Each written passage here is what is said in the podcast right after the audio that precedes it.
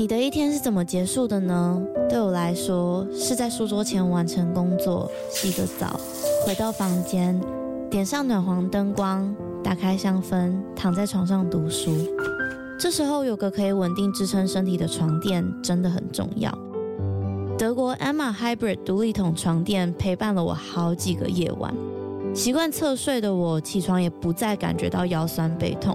而且还有一点很重要的是，在换了床垫之后，我们家的狗狗半夜在旁边动来动去，我也都没有被吵醒过。德国 Emma 是欧洲销量第一，获得超过七十五项国际奖项的床垫品牌。现在他们在官网有母亲节的优惠，还可以使用我的折扣码 Lily 八八八再打九折。那如果你买了不喜欢怎么办？放心，他们有提供十年保固、一百天的免费试睡服务。大家好好睡吧，晚安。One is available to take your call. Please leave a message after the tone.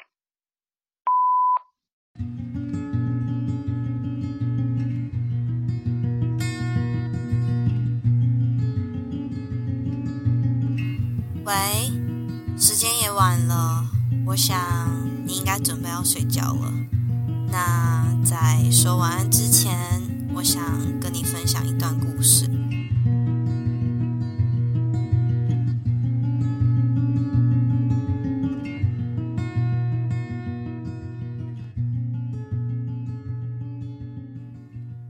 欢迎回来。在说晚安之前，他说犯罪陪你入睡的新企划。在这一集的内容，我会和你分享由作者杰西·杜加 （J.C. Dugard） 在二零一二年出版的自传《被偷走的人生》（A Stolen Life） 这一本书。每一集我会浓缩每一个章节的故事，以及分享我个人的看法和读后心得。那这是第一集的尝试，欢迎大家跟我分享你们的想法。那最后贴心的小提醒。这个系列呢，会是从第一集开始收听，才会有比较好的聆听体验。今天呢，会和大家分享本书的 Author's Note 作者的话，还有 Introduction 引言这两个章节。那因为本书编排的原因，今天主要分享的内容会围绕着 JC 写书的动机。下一集的内容才是这本书的正式开始。不过我还是认为这一集非常值得一听。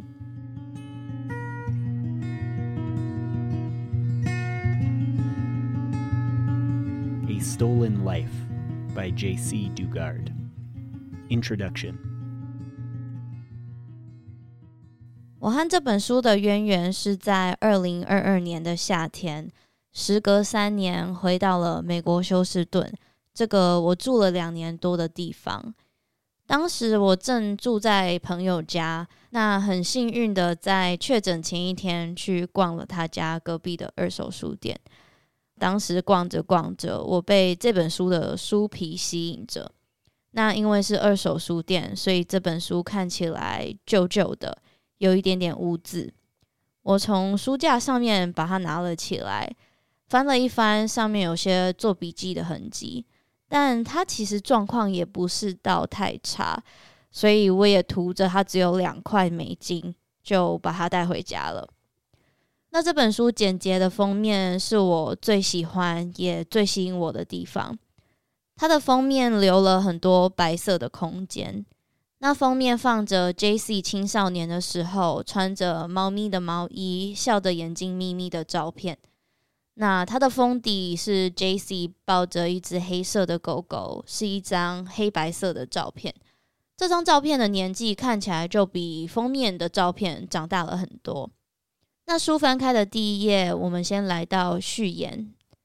在序言里，他写着：“献给我的女儿们，那些我们一起哭过、一起笑过的时间，还有介于两者之间的所有时间。”我是一个很喜欢读作者序言的人。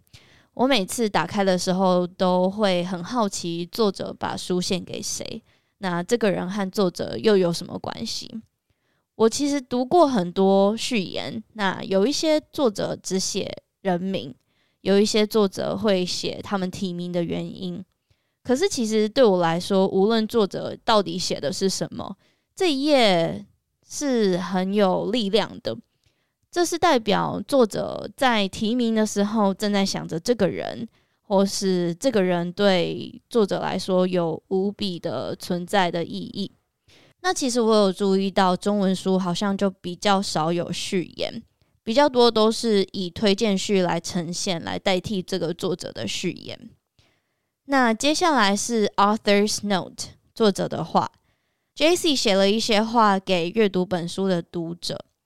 例如，他说本书内容可能对于某些人来说有一些混乱，有一些段落和主题可能完全没有连贯，是跳跃着的呈现。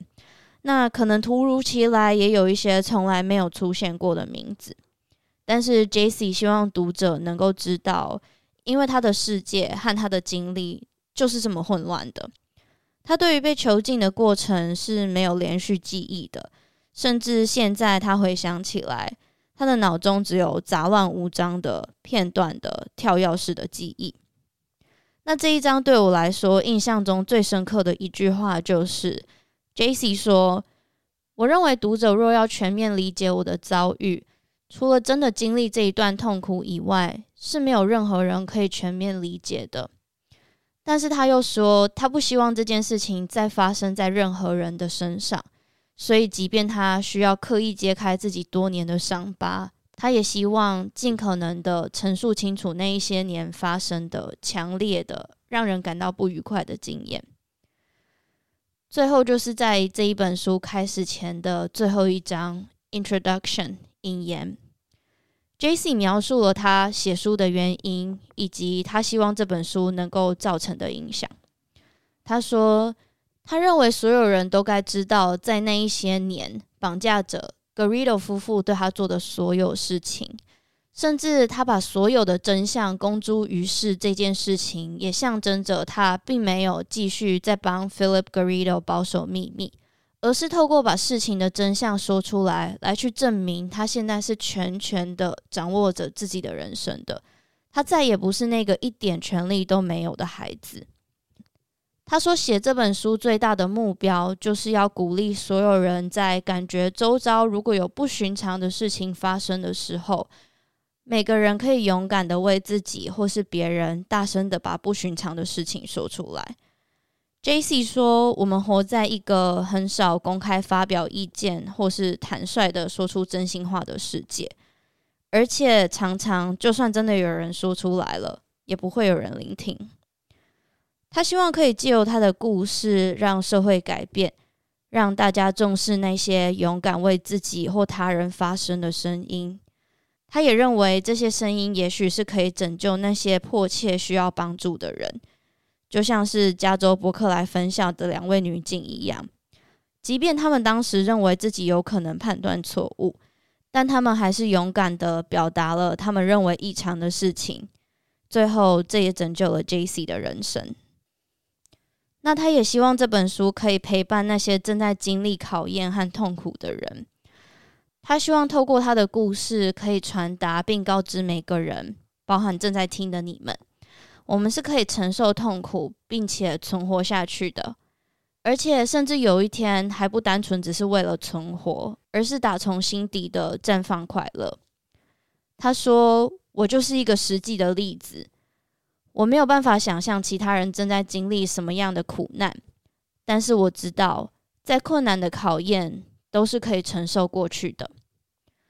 最后，他写道：“当一切看起来都没有希望的时候，希望仍存在在人们的心中。”那在这一段，JC 也引用了诺贝尔文学奖得主一位英国诗人托马斯·斯特恩斯·艾略特写的一段文字。文字内容是：我对我的灵魂说，要沉着的等待，但不要寄予期望，因为期望会变成失望。JC 在引用这一段话之后写着：像我一样，我就是对错误的人寄予错误的期望，但是他还是活下来了。而他在书中说到，他自己是一个幸运的人，因为人生苦短。根本没有时间思考你无法拥有的东西，而在他被囚禁的那段期间内，他有猫，有女儿的陪伴，还有心底仅存的一丝丝再见到母亲的希望。最后，他鼓励大家去想想，有没有一件事情、一个人是值得去感谢的。那如果有，就够了。最后，在这章结束以前，他说：“如果他不相信有一天生活会变得有意义，那当时的他绝对没有办法度过磨难。而他秉持着最重要的事情，就是无论生活带给你什么，充实的去过每一天。”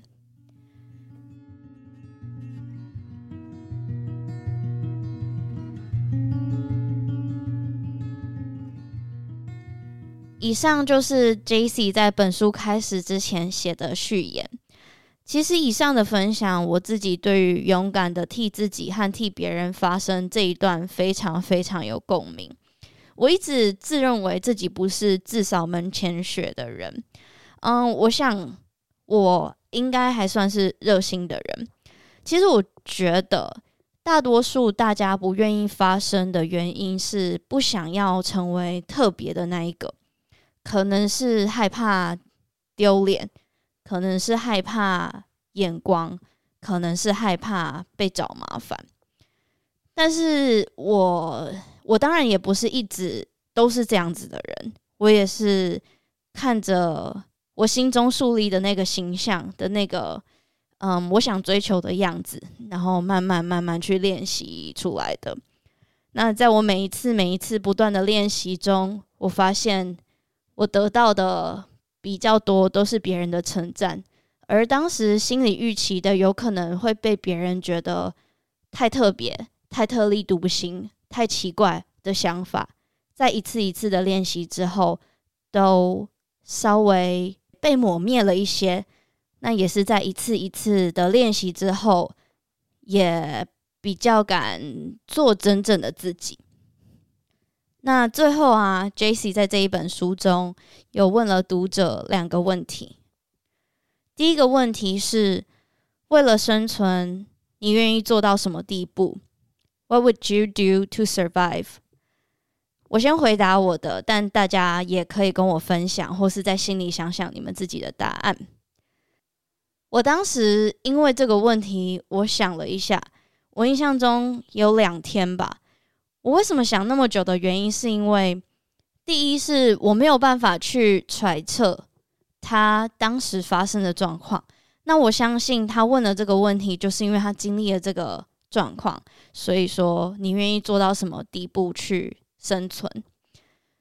我不晓得，我不知道我经历在那个状况底下，我会愿意做到什么地步为了生存。不过我相信，以我自己的个性，我应该也是。再苦的挑战，我都愿意尝试跟接受，或是说再苦的挑战，我都可以告诉我自己，秉持着正念，然后继续坚持下去。但我对于这一题没有太具体的想法，我也好奇你们每个人的答案是什么。那第二个问题，JC 问的是你感恩的事情是什么？我就来分享一件我感恩的事情好了。嗯，在过去一年我没有更新 Podcast 的时间，我从绝望到燃起希望，到有了希望，到我觉得我可以。这一年的体验其实很不容易，但是我现在又回来了，拿起麦克风，决定每周礼拜一、礼拜三出现在大家的耳朵里。嗯，很明显。跟之前的状态不一样了，甚至现在决定一个礼拜更新两集了，甚至现在也比较想要花时间跟大家聊聊我自己的想法，跟跟大家分享我的经历。以前我是一个想要躲在麦克风后面，不想让大家认识的说书人，我觉得我的故事说得好就好了。但现在我不觉得这件事情对我来说是最重要的事了。那我感恩的事情是什么？我感恩自己有这样子的一段经历，让我自己知道我还是热爱创作的。那也是因为你们，才让我能够有继续创作的动力。